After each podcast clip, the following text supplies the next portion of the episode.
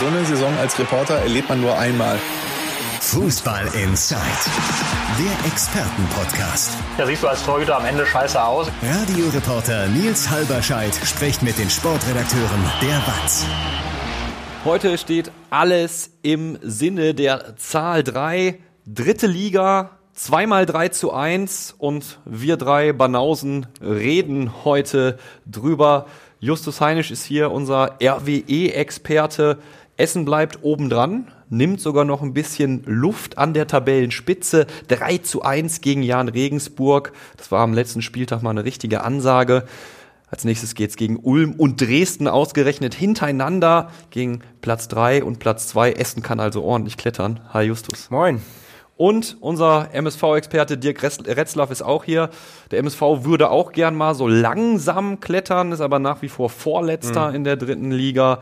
Auch da gab es ein 3 zu 1 gegen den SC Verl am letzten Spieltag auswärts. Das darf vielleicht, du wirst es uns gleich sagen, als Lebenszeichen interpretiert werden. Denn auch der im Winter neu verpflichtete Stürmer hat endlich mal getroffen. Reden wir heute drüber. Mein Name ist Nils Halberscheid. Ich bin normalerweise bei Radio Duisburg unterwegs, wenn ich nicht podcaste, berichte auch dort über den MSV Duisburg. Wenn ihr Fußball in Zeit ein Abo dalasst, sind wir euch wie immer natürlich sehr dankbar. Gerne zum Beispiel bei YouTube, da gibt es ja die Videoversion oder Spotify, Apple, Google Podcast, wo auch immer. Einfach abonnieren und ihr macht drei Leute in diesem Studio sehr glücklich. Lasst uns anfangen. Lasst uns mal, noch, wenn wir hier schon über die dritte Liga heute reden und ausgerechnet auch noch über Essen und den MSV, lasst uns vielleicht ganz offen anfangen.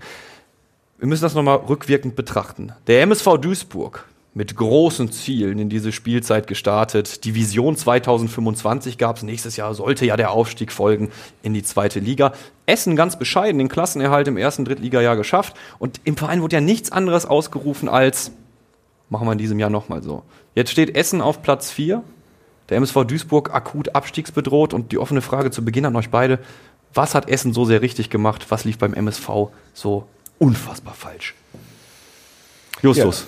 Ja. ja, ich kann ja jetzt nur für, für RWE sprechen. Also ich glaube, das ist ein Mix aus vielen Faktoren. Erstmal haben die Transfers gestimmt im Sommer, ging vieles in die richtige Richtung. Zum Beispiel Kapitän Vinko Schapina hat direkt eine tragende Rolle in der Mannschaft eingenommen, geht vorweg auf dem Platz und auch daneben prallt vieles an ihm ab.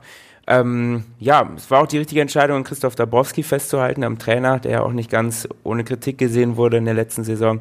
Aber er zeigt sich, dass seine Idee, wie er Fußball spielen lassen möchte und wenn man ihm quasi die Spieler gibt, die er dafür braucht, wenn er die hat, dass er dann auch einen erfolgreichen Fußball spielen lässt.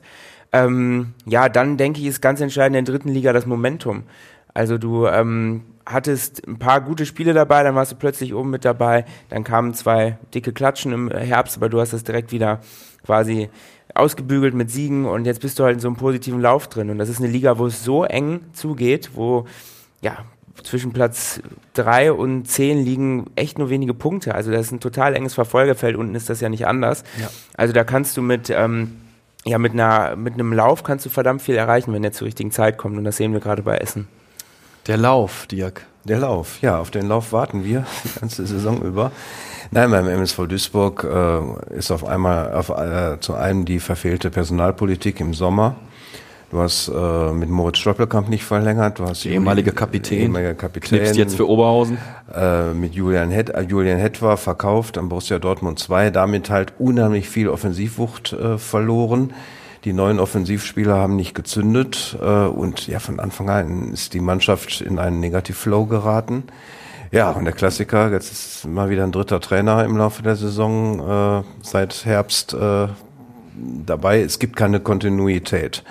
Und äh, von dir eben angesprochen, diese Vision 2025 war schön dahergesagt, aber äh, wie wir jetzt wissen, war sie ohne Substanz und äh, diese Vision wurde nicht mit äh, einem Unterbau gefüttert, wo du dann sagen könntest, das sind jetzt die Punkte, deshalb wird das auch aufgehen. Ja, vielleicht für die Leute, die den MSV Duisburg nicht ganz so aktiv verfolgen. Du sprichst an, es gab schon wie schon wieder Trainerwechsel beim MSV Duisburg, drei verschiedene Trainer an der Zahl. Äh, der Herr, der für die Kaderzusammenstellung zuständig war, durfte ja auch schon seinen Hut nehmen. Richtig. Ralf Heskamp, Sportdirektor, auch ausgewechselt. Auch da gab es ja äh, wieder unglaublich viel Stühle rücken beim MSV Duisburg. Das sorgt natürlich, ich glaube, das kann man sich leicht ausrechnen für Unruhe, wenn dein Sportdirektor nach einer Spielzeit wieder gehen muss. Richtig. Und die Frage, die am Raum steht, 20 äh, Punkte hat der MSV zurzeit Die hättest du vielleicht auch mit Thorsten Ziegner, die hättest du vielleicht auch mit Engin Wural. Und es ist halt die alte Krux beim MSV Duisburg. Keine Kontinuität, Personalentscheidungen äh, merkwürdig und ähm, und jetzt sind äh, wir halt an dem Punkt, wo wir sagen müssen, vielleicht kommt es jetzt äh, auf, auf der letzten Rille, äh, kommt jetzt der Turnaround. Mhm. Wenn wir gleich im Detail drüber reden, Justus, vielleicht nochmal ganz, cool, ganz kurz. Äh, für mich wirkt es auch einfach so, als hätte Essen den längeren Atem. Sei entspannter. Ja, du hast ja auch gesagt, Christoph Dabrowski, der mhm. stand ja schon mal im Zentrum der Kritik durchaus. Ja klar, das ist, ist genau das. Wenn die Ergebnisse da sind, dann kannst du befreit ausspielen. Also ich habe es jetzt am Samstag geschrieben, die haben in Regensburg gewonnen ohne drei wichtige Spieler. Ähm, das Spiel hätte auch gut und gerne in die andere Richtung kippen können. Es war ein Torschussverhältnis von 17 zu 4 für Regensburg. Aber Essen gewinnt das und ich fand, letztendlich war es auch ein verdienter Sieg, weil die ein ganz starkes Auswärtsspiel gezeigt haben, trotz dieser Zahlen. Ähm, und natürlich, dann bist du halt ganz befreit und locker und entspannt. Und es ja. ist auch eher so dieses, dieses Thema, ja, wir sind jetzt oben mit dabei und wir sehen das alles als Chance. Aber wenn man am Ende Fünfter oder Sechster wird, dann wird da keiner böse sein. Im Gegenteil. Dann glaube ich eher, wenn man den Kern des Teams hält und auch Dabrowski einen neuen Vertrag unterschreibt, dass man dann im nächsten Jahr mit noch mehr Power reingehen kann. Also das ist mhm. genau das, was dir eben angesprochen hat. RWE setzt auf Kontinuität und das zahlt sich halt eben aus. Man hätte jetzt auch Dabrowski im Sommer rauswerfen können. Aber ähm, dann wüsste man ja auch nicht, wie es geworden wäre. Und da zahlt sich das eben aus, dass man ihm ja das Vertrauen geschenkt hat. Jetzt sieht es so aus, Platz 4 und du schlägst Regensburg, den Tabellenführer 3 zu 1, stand lange 3 zu 0 ähm, auf dem Papier. Äh, man guckt ja dann durchaus, wenn man in einem anderen Stadion sitzt, mhm. drauf, was macht der Rest der Liga so. Du äh, siehst, äh, das sieht aus der Ferne so aus, als würde, würde Essen da in der Ferne dominieren. Du hast gesagt, das hätte aber auch äh, gut und gerne in die andere Richtung kippen können. Ja, also Regensburg hatte, wie gesagt, diverse Chancen. Aber äh, ist dann ja auch irgendwie eine Qualität, dass man die hinten verteidigt. Also muss man mal Felix Götze loben. Der hat einen Ball auf der Linie geklärt, auf der, im eigenen Tor quasi. Der Innenverteidiger wieder super gespielt. Aber auch da, da kommen wir vielleicht gleich auch drauf zu sprechen, sein Vertrag läuft, läuft aus. Es gibt ich glaube, es sind 15 an der Zahl, deren Verträge auslaufen. Ja, also darunter auch Dabrowski halt, der Trainer. Verdammt viel Arbeit wartet auf die Verantwortlichen und ähm, das ist jetzt so das, das Riesenthema. Und ich finde, das Thema ist auch noch wichtiger, ob du am Ende Vierter, Fünfter, Dritter oder, oder Sechster wirst, ist meiner Meinung nach, ja, Stichwort Kontinuität, musst du jetzt dafür sorgen, dass alle da bleiben. Wir können gleich gerne auch mal darüber reden, was ein Berater von sich gibt. Der spielt ja äh, so in der Öffentlichkeit mit offenen Karten, aber mhm. die Aussagen, die er so trifft, die lassen ja auch beides zu. Können wir gerne gleich im Detail drüber reden. Ich möchte über eine Sache nach zum Regensburg-Spiel äh, mit dir sprechen. Oder über zwei eigentlich, um äh, genau zu sein. Ich schaue mir gerne eure Benotung an. Ne? Wie seht ihr das von der Tribüne, was auf dem Platz so passiert? Zweimal Note eins für Essener Spieler gegen Regensburg. Das ist ja jetzt auch keine Note, die mhm. du äh, ja, andauernd aus dem Köfferchen holst. Mhm. Ja, wobei bei Götze mittlerweile schon, weil ich die erste in dieser Saison, also er spielt wirklich richtig gut und ja, könnte locker zweite Liga spielen, mhm. wirklich ganz stark. Ähm, ja, und auch Torwart Wienand, äh, dem habe ich auch eine 1,5 gegeben, das auch super gemacht. Er hat Jakob Golz vertreten, der verletzt war und auch äh, nicht nur, weil er stark gespielt hat, sondern eben auch, weil er quasi eigentlich der zweite Mann ist und mhm. das dafür so gut gemacht hat, hat er die Note auch verdient gehabt. Wer 3 zu 1 in Regensburg gewinnt, darf träumen. Das ist die Headline, die über der aktuellen äh, RWE-Talk-Folge stand. Äh, hast du ja selbst geschrieben? Ordne sie mal ein, die Aussage. Ja, träumen darf man. Also wäre jetzt auch ein bisschen blödsinnig zu sagen, äh, wir, wir schauen noch nach unten und äh, wollen, wollen noch weiter rechnerisch den Klassenerhalt sichern. Ich glaube, das Ding ist durch. Mhm. Und ähm, ja, jetzt darf man ganz befreit nach oben schauen. Wenn du am Ende Dritter wirst, kannst du schauen, was geht. Aber wie ich sage, keiner dreht durch ähm, und äh, sollte auch niemand. Ja. Fand es noch ganz spannend. Ich habe jetzt ähm, mal die Daten genau mir angeschaut. Ähm, wenn man die den Wert, es gibt ja Expected Goals ja. und Expected Points, also quasi die ja äh, wie, wie, wie wahrscheinlich es ist, dass aus einer Torchance ein Tor fällt, kann ja. man mathematisch berechnen und ähm, daraus dann eine neue Tabelle errechnen. Und nach dieser Tabelle hätte RWE eigentlich 29 Punkte und wäre viertletzter. Jetzt sind sie Vierter und haben 42 Punkte. Ähm, wenn man dann aber mit den Verantwortlichen spricht, und das finde ich da auch wieder ganz spannend, ähm, die scheinen das alle selbst zu wissen. Also die können das richtig gut einordnen und da dreht keiner durch. Ja. Und deshalb, ähm, genau das, was ich sage, performen über, aber die Welle reitet man gerne und am Ende kommt dabei raus, was rauskommt. Ja, jetzt kannst du sagen, die performen über, eigentlich müssten sie schlechter dastehen, aber äh, die sind ja nicht drittletzter am Ende des Tages, sondern auf Tabellenplatz 4. Also Nein, äh, Fußball ist ja auch keine Mathematik, das genau. ist ja immer nur eine Seite der Medaille und ja. sowas wie Leidenschaft und Wille und Last-Minute-Siege, die RWE ja auch in Duisburg geholt hat, die kannst du ja mathematisch jetzt nicht berechnen. Beim, so. beim MSV wird sich wahrscheinlich der eine oder andere Akteur denken, wäre Fußball mal Mathematik, dann könnte man nämlich ausrechnen, Kaderwert, individuelle Qualität und dann würde man sagen, ja, wir müssten ja eigentlich auch oben mitspielen. Aber so funktioniert es halt. Aber so funktioniert dieses Spiel nicht. Äh, Macht ja auch den Reiz aus, muss man ja dazu ja, sagen. Ja, klar. ne? Also, was wäre Fußball ohne die Variablen? Da wird ja keiner mehr ins Stadion gehen. Ne? Mhm. Also, wenn diese Glaskugel funktionieren würde. Und der MSV Duisburg, so schlecht es auch in der Runde bis jetzt in der Rückrunde auch ja läuft, ähm, hat gesiegt, sogar deutlich gegen den SC Verl. Das ist, ähm, ist das ein Lebenszeichen? Zuckt ja. der MSV Duisburg noch? Wie wertest du das, Dirk? Ja, äh, du bist jetzt an dem Punkt angekommen, ähm, wo es auch wieder um Kontinuität und Konstanz geht. Was, jetzt muss die Mannschaft halt das bringen, was sie in dieser Saison noch nicht gebracht hat.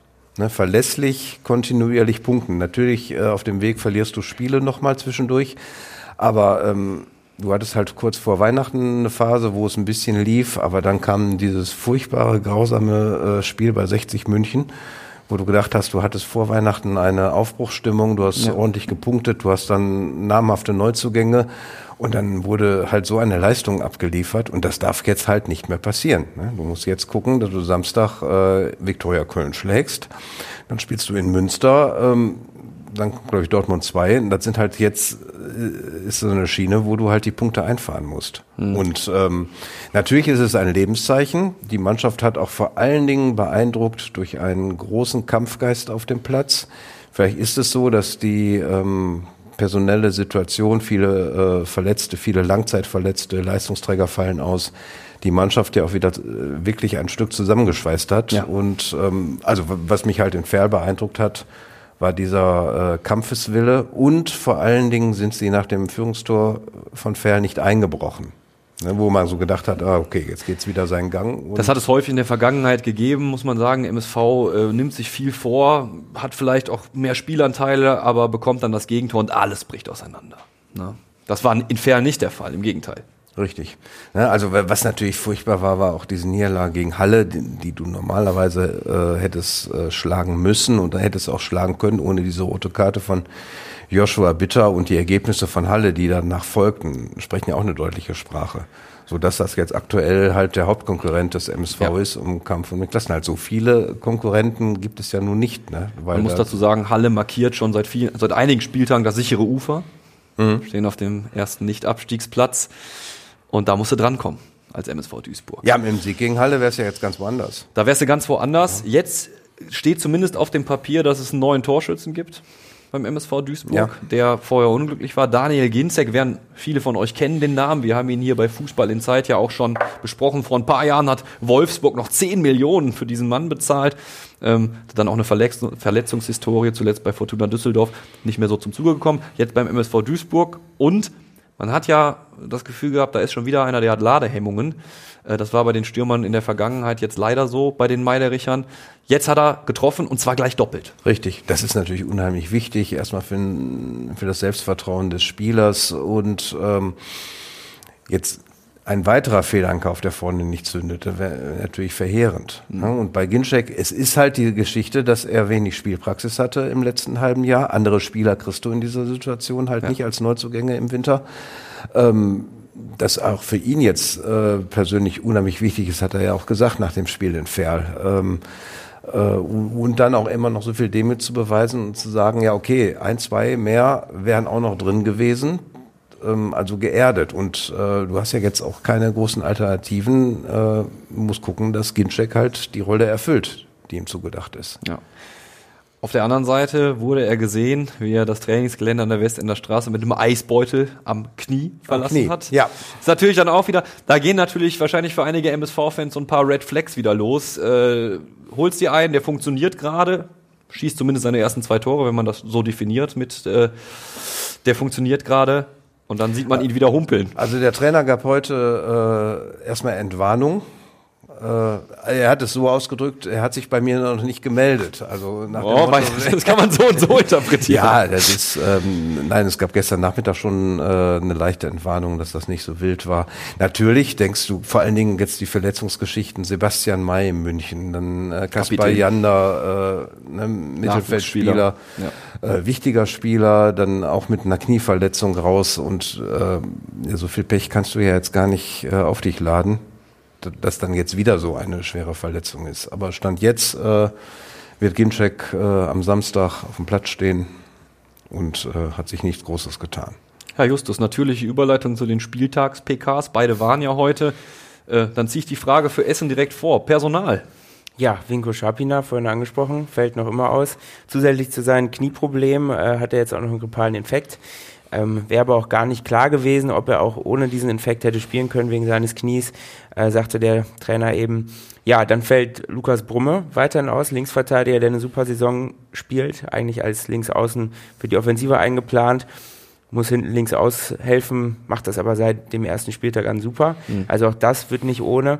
Da wird wahrscheinlich wie gegen Regensburg wieder Erik Fufak hinten links starten und Andreas Wiegel äh, hinten rechts ja, wird man sehen, wie das funktioniert. In Regensburg hat es ja geklappt. Ähm, ja, positiv auf jeden Fall, dass Jakob Golz wieder im Tor stehen kann. Zwar hat Wiener das super gemacht, aber Golz ist nochmal ein anderer Faktor, absoluter Leistungsträger. Und ja, der strahlt hinten sicher halt aus. Die Nummer eins. Mhm. Du hast äh, eine Gelbsperre, ja, die Essen Ron betrifft. Berlinski. Ron Berlinski. Ähm, was können wir zu ihm sagen? Er ist ja jetzt nicht mehr äh, der ansatzweise Stammstürmer gewesen. Joker-Rolle, hat er die erfolgreich mhm. ausgeführt in letzter Zeit, deine Einschätzung? Ja, ja. Also eigentlich ist die Joker-Rolle die, die zu ihm passt. Er ist ein Spieler, der total viel Emotionen mitbringt, völlig verrückte Dinge manchmal vorne tut und seine Mitspieler anstachelt. Ja. Also gerade wenn's, wenn der Gegner hinten platt ist und du den frischen Berlinski reinbringst, dann ja. bringt er da totales Chaos rein im positiven Sinne. Ähm, von daher ist er eigentlich der perfekte Bankspieler, zumal die Sturmproblematik, die man zu Beginn der Saison hatte, als man noch keinen guten Stürmer hatte, der so richtig reingepasst hat, die ist eigentlich gelöst, weil Leonardo Wonic das seit Wochen ziemlich gut macht und seinen mhm. Platz davon sicher hat. Ähm, ja, Berlinski hätte auch gegen, gegen Ulm jetzt nicht gestartet, ja. aber ja, bei einem Rückstand hätte er da sicherlich nochmal gut getan am Ende. Oder auch bei einer Führung, wenn du dann Konter spielst. Ja, schwierig. Ist ja häufig so, du hast als Angreifer vielleicht einen Respekt vor den Innenverteidigern. Das sind dann irgendwelche Hühnen und mit denen will man eigentlich nicht auf Tuchfühlung gehen. Bei Ron Berlinski ja, habe ich manchmal das Gefühl, das ist dann das Gegenteil der Fall. Da mhm. kommt der, der, kommt auf den Innenverteidiger zu und denkt sich, boah, nee, nicht der Psycho. Ist nicht respektlos gemeint, ja, aber also so Psycho im positiven Sinne, ne? Ja, an dem scheiden sich auch die Geister. Manche, also eigentlich sehr, sehr viele RWE-Fans lieben ihn dafür, aber mancher sagt doch, ja, eigentlich fußballerisch ist der halt nicht so gut. Aber nein, mit seiner ja, psychopositiv verrückten Art passt er schon ziemlich gut zur RWE. Ja. Lass uns direkt weiter im Personalkarussell gehen. Felix Götze. Mhm. Äh, ich glaube, da wirst du keinen RWE-Fan finden, der sagt, lass den ruhig mal ziehen. Ähm, du hast gerade gesagt, das ist mein regelmäßiger Einserkandidat. Äh, der, der macht seinen Job einfach wie aus dem Lehrbuch. Mhm. Ja, und jetzt sieht's bei ihm so aus, der Berater hat sich ja geäußert, auch vor kurzem noch, hat gesagt, so ja, natürlich fühlt der Felix sich in Essen wohl, aber man muss auch mal gucken, in welche Richtung sich die Mannschaft entwickelt. Also das ist ja so ein, so ein klares Zugeständnis, bleibt bis jetzt aus, ne? Ja, aber das ist ja typisch, dieses Pokern auch in der Show. Öffentlichkeit. Also ja. da muss man halt, ja, dringt ja eh wenig nach außen, wie es dann wirklich innen aussieht. Ich denke, ganz viel hängt von Dabrowski ab. Ähm, viele Spiele werden, Spiel, Spieler werden sich genau anschauen, ob der Trainer bleibt, ob ein neuer kommt. Und vielleicht setzt, wenn Dabrowski eine Unterschrift geben sollte, dann so eine Art Dominoeffekt ein, kann passieren. Ähm, aber ja klar, Götze hat eine andere Option sicherlich. Er könnte im Sommer garantiert wechseln, äh, weil die Qualität hat er, das weiß er auch. Aber er fühlt sich auch sehr wohl, wohnt in Dortmund und das sollte ja. man auch nicht unterschätzen er ist ja auch viel rumgekommen und ich glaube, er weiß auch, was er daran hat, jetzt in seiner Heimat quasi spielen zu können. Von daher sehe ich das absolut nicht ausgeschlossen, aber du musst ihm eine Perspektive bieten, als ja. gesamten Verein. Das, das gilt auch, letztendlich auch für Dabrowski. Hat es kein Wintertrainingslager und. Ja gut, das war ein bisschen genau. spartanisch, ja, ne, die, tatsächlich. Die, die, Finanzen sind nun mal eine, Situ äh, ja. sind nun mal eine Herausforderung. Ja. Und ähm, ja, ich glaube, du, du hast ja auch als Dabrowski einiges zu verlieren. Wenn jetzt viele gute Spieler gehen hm. äh, und du im Sommer nicht gut nachrüstest, in der dritten Liga ja immer schwierig. Jeder Verein fischt eigentlich im selben Teich. Ja. Und du dann in der nächsten Saison Zehnter wirst, dann schmutzt du dein eigenes ja. Denkmal letztendlich, ne? So, deshalb, die werden gerade auch genau schauen, was jetzt auch gegen Ulm passiert ja. und dann mit welchen Budgets der Verein in die neue Saison geht. Ja. Du hast vor dem Spiel gegen Regensburg, das ist ja das erste Spiel dieser Top-3-Spiele gewesen, zwei Probleme identifiziert. Äh, neun Gegentore nach individuellen Fehlern. Kann man ja jetzt sagen, okay, da scheint es ein Konzentrationsproblem zu geben, wie auch immer. Und dieses Herausspielen von hinten, was Essen macht. Äh, siehst du jetzt schon im ersten Spiel dieser drei Top-Spiele da äh, Besserung? Kann man das überhaupt so kurzfristig bewerten? Ja, also das ist natürlich Fußball ist Tagesgeschäft und gegen Regensburg hat es dann super funktioniert, dieses hinten herausspielen. Ist halt super riskant und wenn es Ja. funktioniert, dann freut sich jeder und jeder klatscht. Das auch zu Recht, weil es toll aussieht und Ja. halt ähm, von Erfolg gekrönt ist. Aber es geht halt auch ganz schnell nach hinten los. Siehe in, in München bei, den, bei dem 0-2, wo beide Gegentore aus so einem ja, sehr riskanten Spielaufbau letztendlich resultiert sind. Ja. Ja, waren zu dem Zeitpunkt Probleme. Sie haben es direkt danach besser gemacht. Über einen Zeitraum der Saison her ist es schon irgendwo ein Problem, weil doch mehr möglich gewesen wäre, also noch mehr. Aber die ganze Debatte, die, die ist eigentlich eine Scheindebatte, weil die Trainer und die, die Spieler sagen immer, wir wollen so spielen, wir bestärken uns gegenseitig darin und Fehler sind einkalkuliert. Also es gehört zum Prozess dazu. Hört man wirklich unisono von allen. Und ähm, ja, auch wenn da mal der Frust groß ist bei Fans, wenn man was hergeschenkt hat, Ja. ja ist dann eben so. Ich sag mal so, das ist zumindest eine selbstbewusste Einstellung und äh, es scheint ja dann so ein bisschen das Dogma zu sein, Learning by Doing. Wir müssen es dann halt machen, damit es auch im Pflichtspielbetrieb funktioniert. Ja, eben, auch wenn es neun Gegentore letztendlich waren, stehst halt trotzdem auf Platz vier. Also ist irgendwo auch Meckern auf sehr hohem Niveau. Ja. Es scheint so zu sein, als würde der Erfolg von Rot-Weiß Essen auch die Essener Stadtpolitik ganz glücklich machen. Ähm, aktueller Artikel in der Watz verlinke ich euch natürlich gerne auch. Ähm, OB Thomas Kufen hat äh, jetzt nochmal betont, Ausbaustadion an der Hafenstraße könnte er sich sehr gut vorstellen. Ähm, wie wird das vereinsintern wahrgenommen? Ist das ein, ein lang gelebter Traum? Ja, so- also die Haltung vom OB ist ja nicht, nicht neu. Auch bei der außerordentlichen Mitgliederversammlung im November hatte das nochmal betont. Ja. Also klar, der Wille ist da und der Verein möchte das auch unbedingt, dass ausgebaut wird. Wenn man sich jetzt so ein Spiel wie gegen Ulm anguckt, der Heimbereich wird sehr, sehr, sehr sicher ausverkauft sein. Ähm, Gäste, Fans bringen, kommen wahrscheinlich 300, 350. Und das sieht dann an dem Stadion schon dann ziemlich leer aus da hinten. Ja. Also du hättest sicherlich noch mehr Tickets verkaufen können oder man mag sich ja gar nicht vorstellen, was irgendwann mal sein sollte, wenn sie in der zweiten Liga spielen. Oder man kennt es ja auch von Derbys wie gegen Duisburg. Ja, die, die Nachfrage ist riesig und wenn du das Stadion da ausbauen kannst, die Ecken zumachen kannst, würde das akustisch natürlich ähm, noch mehr Wucht mitbringen und die Karten könntest du locker verkauft kriegen. Also die Haltung des Vereins ist klar. Die Fußballleidenschaft, die Liebe zum Verein ist groß, also da würdest du noch ein paar Plätze auch regulär besetzt Mhm. bekommen, wenn du das Stadion größer baust. Gibt's dafür einen Fahrplan? Ja, also vieles hängt jetzt, der Ball liegt bei der Politik, Mhm. bei der Stadtpolitik. Da muss man abwarten. Es gibt jetzt im Frühjahr da weitere Diskussionen. Und ähm, ja, hätte natürlich noch einen anderen spannenden Aspekt. Thema äh, VIP-Plätze. Der Verein hätte auch ganz andere Ver äh, ja, Vermarktungsmöglichkeiten und ganz andere Erlösmöglichkeiten.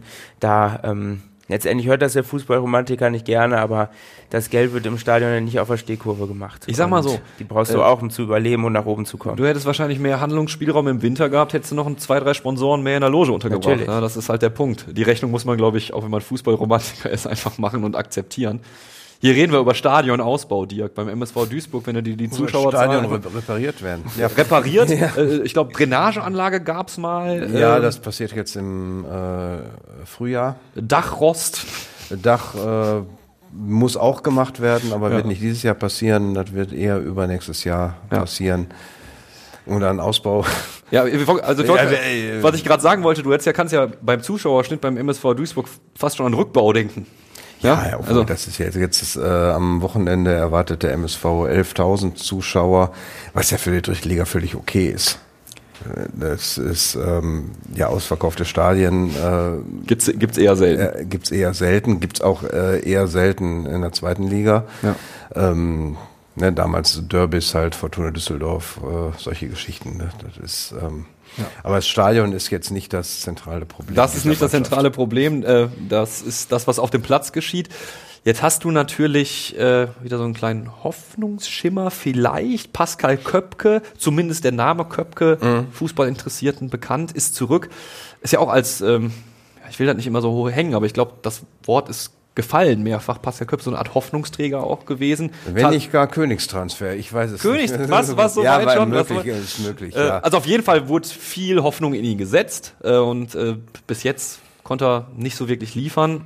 und hat ja, ja auch wieder seine Verletzungsanfälligkeit gezeigt. Ja, da, da hat der MSV ja auch lange, also schon in der Vorbereitung gewartet, dass er in den Testspielen mal trifft und mhm. dann die ersten, ich glaube, sieben Spiele hat er gemacht bis zu seiner Verletzung.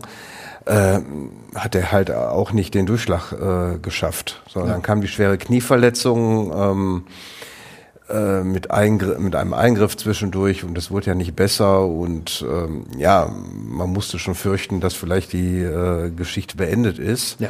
Aber er hat jetzt sehr intensiv in der Reha gearbeitet und ist jetzt äh, seit Dienstag wieder im Mannschaftstraining dabei, hat die ersten Einheiten sehr gut verkraftet, wie der Trainer heute auch nochmal sagte und ich, gestern habe ich beim Training auch mit ihm gesprochen, das war allerdings dann erst der zweite Tag für ihn gewesen.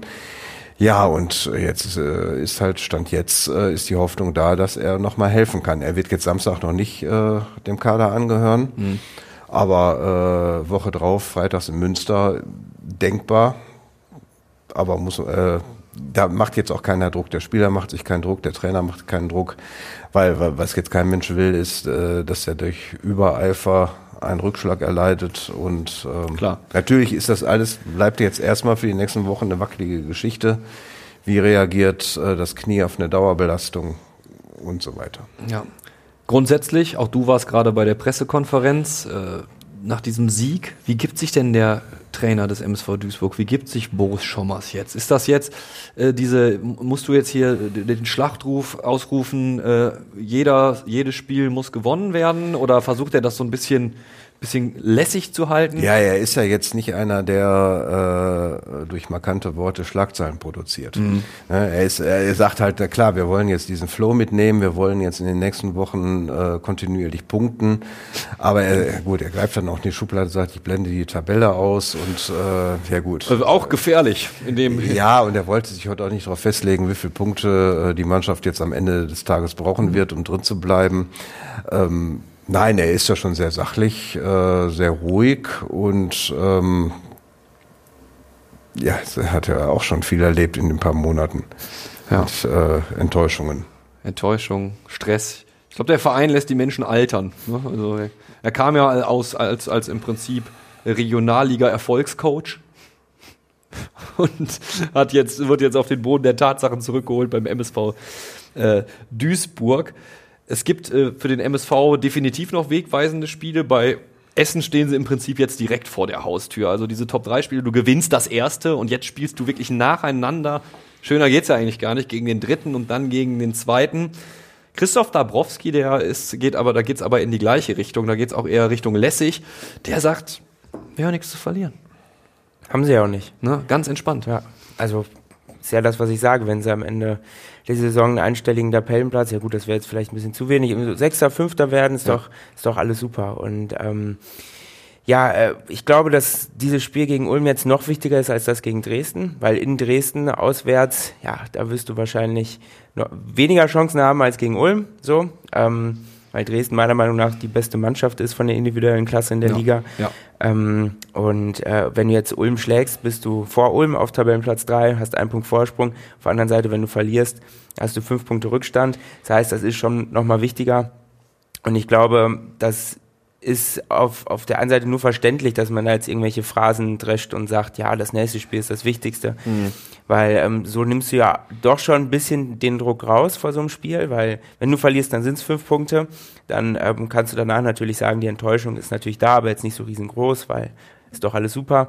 Aber auf der anderen Seite, wenn du das gewinnst am Samstag, dann wird hier in der Hafenstraße eine Wahnsinns-Euphorie ausbrechen. Mhm. Ähm, und dann wird sich da keiner mehr irgendwie auf dem Boden halten. Ich glaube, dann werden die Fans wirklich anfangen, von der Relegation zu träumen.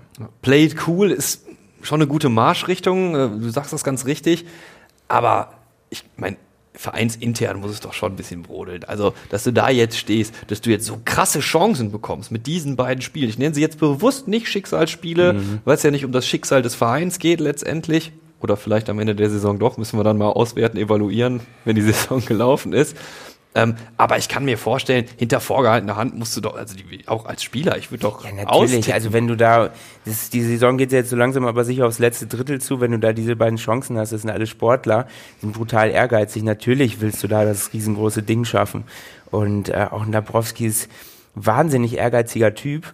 Ähm, nach Niederlagen, du merkst richtig, wie das in dem brodelt und ne, also, klar, da, die werden das niemals aussprechen, aber im Kopf denken, wissen die schon, wir können Großes schaffen und ja. wir können hier unsterblich werden und absolute Legenden werden. Ja, die Namen vergisst niemand. Ich glaube, die, die Geburten und das aktuelle Rot-Weiß-Essen-Team, da wird es eine Korrelation geben, wenn es so weitergeht. Ja, und, und, eben, es ist halt so ein positiver Druck. Ja. So, das, ja. das ist, glaube ich, da auch ganz entscheidend. Es ist nichts irgendwie, du musst nicht, aber du kannst. Und das setzt, glaube ich, mehr frei, als wenn du ja. quasi unten drin stehst und dich irgendwas hindert daran. Ja. Zu aber Ulm, habe ich gelesen heute, macht es ja jetzt genauso.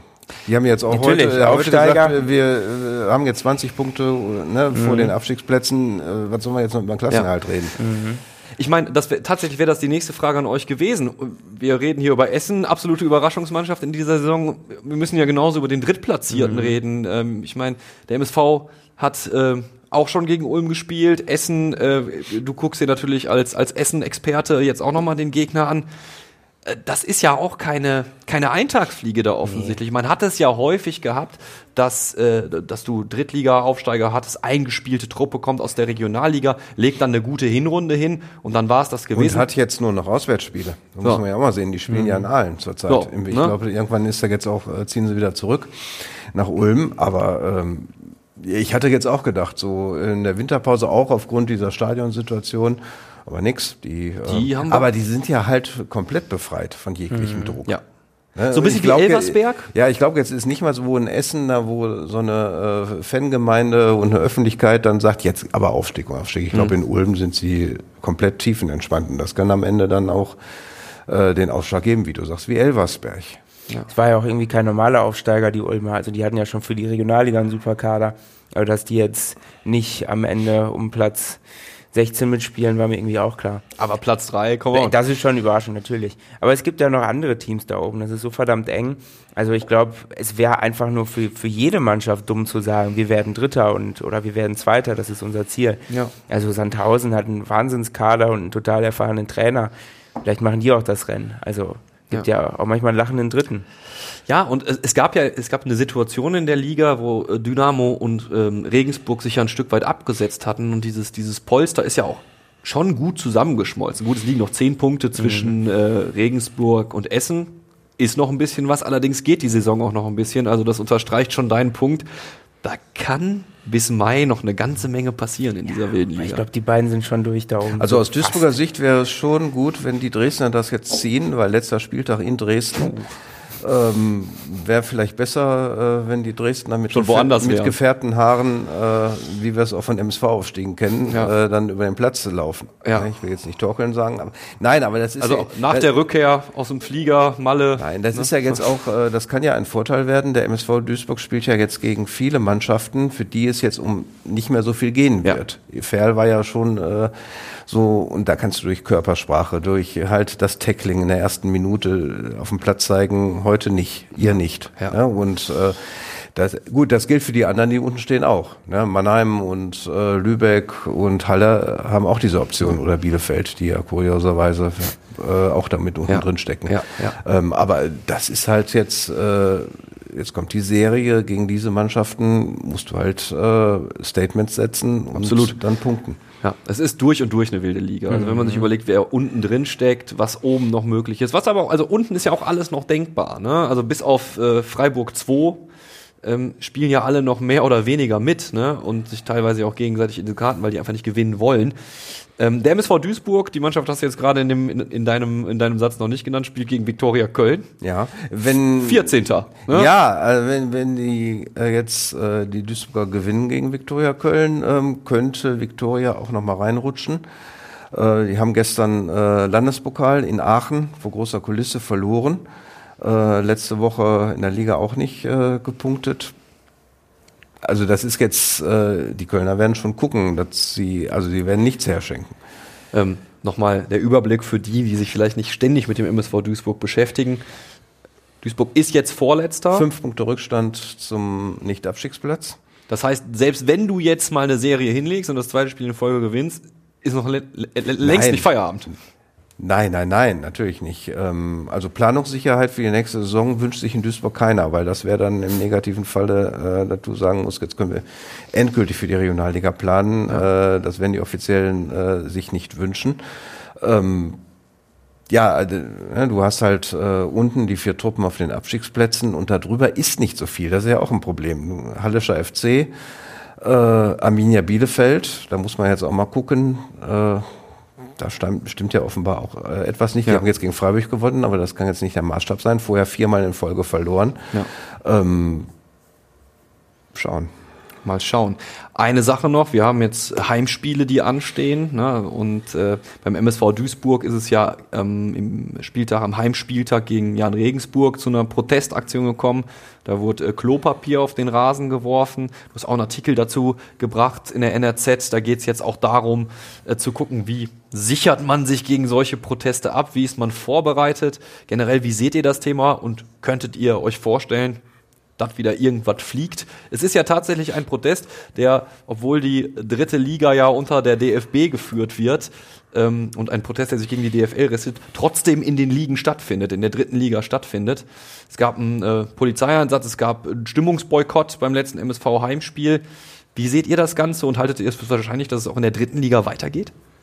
Also ich halte, also wir haben ja da auch ausführlich darüber einen Artikel gemacht. Ähm, äh, es ist schon denkbar, dass was passieren wird. Was jetzt in Duisburg halt noch hinzukam, du hast es gerade angesprochen, es kam ein Polizeieinsatz, der ja dann zum Stimmungsboykott geführt hat. Äh, vielleicht gibt es auch Protestaktionen äh, gegen halt äh, Polizei und so mhm. weiter. Aber grundsätzlich äh, ist nicht auszuschließen, dass wieder was äh, auf, den, auf den Platz geworfen wird. Ich scherze ja immer, diese Brücke haben das sehr schlau mit dem Regen gemacht. Ne? Ja, in dem. Nein, aber man muss ja sehen, man muss ja sehen, das ist ja ein äh, Prozess, äh, Verhältnis Fans, Zuschauer ja. zum DFB und zur DFL und da gehört der DFB halt auch zu. Ja. ja. und, und für mich hat das an Fahrt aufgenommen in der Corona-Zeit, als der DFB diese dritte Liga durchgeboxt hat. Ja, da wurde ja fast täglich gespielt. Es wurde ja dreimal die Woche gespielt, äh, was war jeder Vernunft war und am Ende ist ja Braunschweig aufgestiegen, weil sie im Winter ihre äh, Resterampe nicht losgeworden sind. Dann hatten sie plötzlich zwei, äh, ja, äh, Mannschaften. zwei Mannschaften. Hatten genau. sie zwei Mannschaften. Ja. Und äh, also was ich auch jetzt so privat in meinem Umfeld wahrnehme, dass diese Corona-Zeit äh, sehr viel äh, kaputt gemacht hat, dadurch, dass der deutsche Profifußball äh, Teufel komm raus die Nummer durchgezogen hat. Was sagst du, Justus? Ja. DFB, DFL, der eine Buchstabe, kack, egal. Ja, oder? also bin ich, bin ich ganz bei dir. Und noch die andere Sache, wenn du, wenn du aufsteigst von der, von der zweiten in die dritte Liga, äh, die, die, die Möglichkeit, die du auf einmal mehr hast, von der TV-Gelder, genau, von der, von der dritten in die zweite, ja. so ja. äh, die TV-Gelder, die sind ja um ein Vielfaches höher. Ja. Auf der anderen Seite, wenn du absteigst, hast du massive Probleme von der zweiten in die dritte. Deswegen ist es ja auch ein Problem, was die Drittligisten betrifft, strukturell. Also das ist ja, äh, die, die, die beiden Ligen sind ja wirklich fast schon ganz, ganz krass voneinander abgekapselt, was diese, diese Kluft angeht. Beim Finanziellen muss sich strukturell auch einiges ändern. Eigentlich die dritte Liga ist total schwer zu finanzieren. Deswegen war es ja auch, glaube ich, so, dass dieses Ziel Vision 25 in Duisburg ausgegeben wurde, weil, weil man in der dritten Liga, du kannst nicht, du kannst nicht auf Ewigkeiten sagen, die dritte Liga ist unsere Liga und wir werden hier auf immer und ewig vernünftig wirtschaften. Also das, Ulm das gelingt könnte nicht. das. Ja, genau. Und, es Elversberg halt könnte es auch und Viktoria ja. Köln kann das auch, aber äh, halt die Strukturen wie in MSV Duisburg ja. äh, und auch wie Dynamo Dresden, mhm, die jetzt genau. oben stehen, äh, äh, sind auf Dauer halt, äh, machst keinen Gewinn mhm. äh, bei der Nummer. Und ja, äh, also in Essen zum, zum Thema Protest bislang äh, gab es keine stimmungsmäßigen Aktionen. Es gab, glaube ich, bei einem Heimspiel ein Banner, wo sich dagegen positioniert wurde. Ich erinnere mich ans Derby in Münster, da ähm, die Preußen-Ultras hatten äh, in den Anfangsminuten das Spiel boykottiert, mhm. nicht, nicht gesungen, nicht geschrien und ähm, die Essener haben ihr Ding durchgezogen, sind da eher nur durch ein anderes Banner negativ aufgefallen, aber Anderes das ist Thema. eine andere Geschichte. Jedenfalls glaube ich nicht, dass es in Essen am Samstag irgendwas passieren wird. Hm. Ja, und in Duisburg sitzt ja auch noch äh, dieses abgebrochene Spiel gegen Osnabrück wegen diesem angeblichen Rassismus äh, vor Aaron Opoku damals. Vor zwei Jahren, vor ja. drei Jahren, äh, mein Gott, die Zeit rast. Ähm, nein, wo, wo ja damals auch äh, erwiesen war, dass es kein Rassismusvorfall war ja. und wo dann auch viele Fans gesagt haben, wo ist der DFB, wo entschuldigt er sich, ja. wo äh, gibt es mal ein Statement. Es gab keine deutliche Positionierung. Was, was ja dann mhm. äh, auch ausgeblieben ist. Ne? Und wo, was ja hängen geblieben ist, Google mal MSV Osnabrück genug Rassismus, äh, wirst du äh, halt äh, viel lesen. Äh, MSV-Fans sind Rassisten. Es gab einen Rassismusvorfall. Ja. Ja. Ne? Und, und das, das wirkt halt dann auch noch nach. Mhm. Ja, es ist ja so vielschichtig, auch Thema Pyrostrafen. Also dieses Verhältnis ist ja zwischen Fanszenen und DFB, DFL. Es ist ja also da könnte man, glaube ich, ganze Sonderfolgen hier füllen. Da könnte man locker Sonderfolgen zu machen. Jetzt haben wir uns ein bisschen vom Sportlichen entfernt.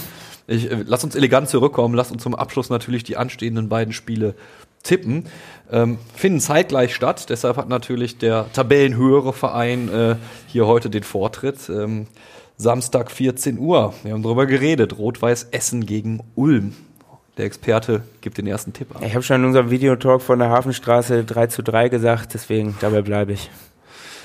Boah, 3 zu 3. Also das stelle ich mir ein wildes Spiel vor. Ja, aber so ist es doch. Beide können da eben befreit reingehen. Beide können auch spielen guten Fußball, spielen schön nach vorne. Ja, pass auf. Dann wird es aber richtig wild. Dann wird das so ein bisschen so wie gegen Freiburg 2, 4 zu 3.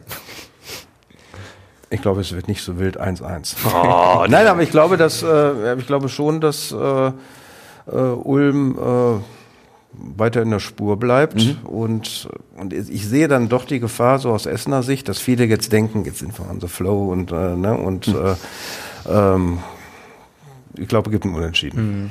Okay. Und dann lacht Ingolstadt oder ja, wer danach noch Genau, kommt. Sandhausen. Das zweite Spiel findet zeitgleich statt. MSV Duisburg zu Hause gegen Viktoria Köln. Dirk, da hast du natürlich den ersten Tipp Ja, das ziehen sie jetzt 2-0. Äh, kam aber wie aus der Pistole geschossen. Ich habe mir ja vorher auf der Fahrt hier überlegt, was tippst du? okay. okay, das ist nicht Überzeugung, sondern reifliche Überlegung sozusagen. Ja. Äh, ja, ich äh, würde mir natürlich wünschen, dass der MSV Duisburg so ein bisschen Sicherheit schafft. Äh, mehr Ruhrgebietsclubs in den deutschen Profiligen, ganz grundsätzlich eine gute Sache.